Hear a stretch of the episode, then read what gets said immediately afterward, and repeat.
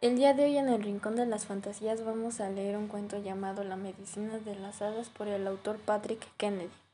Durante casi un año la hija de Nora, Judy había estado confinada a su cama por un dolor en su pierna. Ni ella ni el médico del pueblo habían logrado curarla. La madre de Nora era partera y una noche fue a llamarla un jinete vestido de negro para que fuera a atender a una mujer que estaba por dar a luz. El jinete se la llevó y la dejó en las puertas de un magnífico palacio. En el recibidor se sorprendió de ver a un viejo vecino suyo que había desaparecido de los lugares que frecuentaba en su juventud y madurez.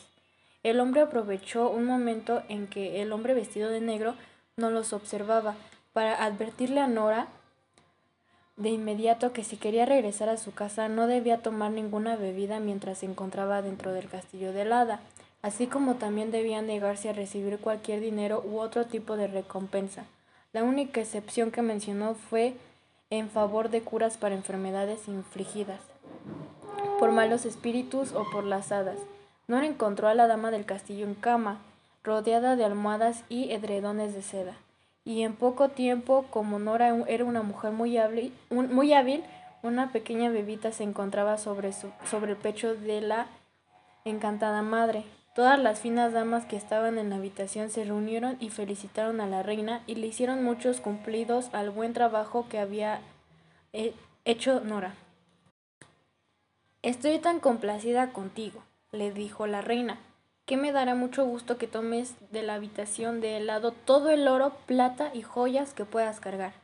Nora entró en la habitación por pura curiosidad y vio montones de monedas de oro y plata, canastas con diamantes y perlas por todas partes, pero recordó la advertencia que le había hecho y salió de ahí con las manos vacías. Se lo agradezco mucho, señora, le respondió.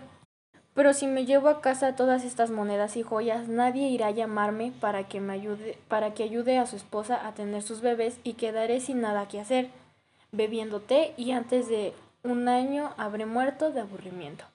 Oh, vaya, exclamó la reina. Qué persona tan extraña eres. Por lo menos siéntate a la mesa y come y beba lo que desees. Oh, señora, ¿quieres verme comer pasteles y dulces y gelatinas? Qué buena eres, pero mi boca no sabría qué hacer con semejantes delicias. Bueno, bueno, ¿hay alguna forma en la que pueda demostrarte lo agradecida que estoy por tu ayuda y tu habilidad? Sí que la hay, señora. Mi hijita Judy lleva un año en cama por un dolor en su pierna, y estoy segura de que el señor del castillo o usted misma pueden aliviarla con tan solo decir una palabra. Pídeme cualquier otra cosa y la tendrás. Señora, eso es dármelo todo, menos lo que deseo. No sabes la ofensa que la ofensa que tu hija nos hizo. Estoy segura o no o no me pedirás que la curara. Judy la ofendió, señora. Imposible. Pues sí que lo hizo, y fue así. Tú sabes que toda la corte de las hadas disfruta de su vida solo por las noches, y, y con frecuencia vamos por el campo y celebramos nuestras ficticias Fiestas donde la cocina, en especial frente al fuego, se ha barrido bien.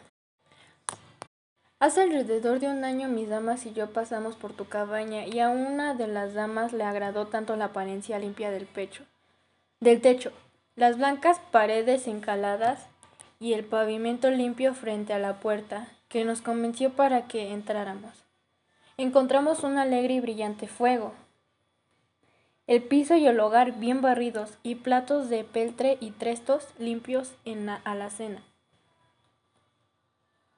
Y un mantel blanco en la mesa. Nos complació tanto que nos sentamos en el hogar, preparamos nuestro té y comenzamos a disfrutarlo cómodamente. Tú sabes que podemos ser de cualquier tamaño que queramos, así que había varias de nosotras acomodadas frente al fuego. Nos ofendió mucho cuando vimos a tu hija bajar de la habitación y dirigirse al fuego.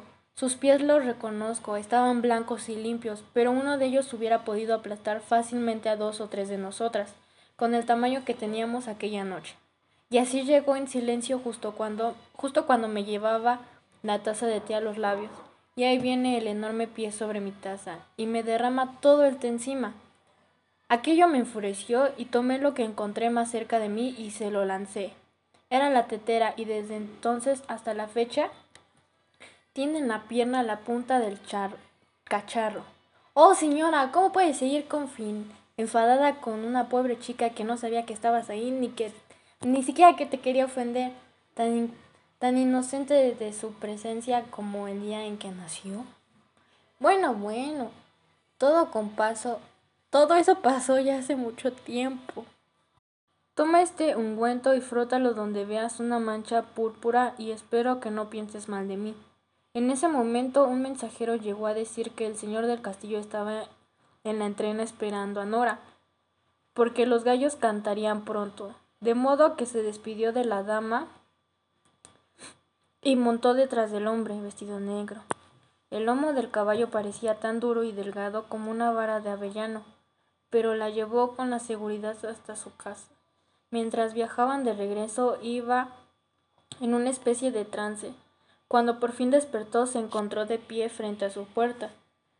Se fue a la cama tan pronto como pudo y cuando despertó a la mañana siguiente pensó que todo había sido un sueño.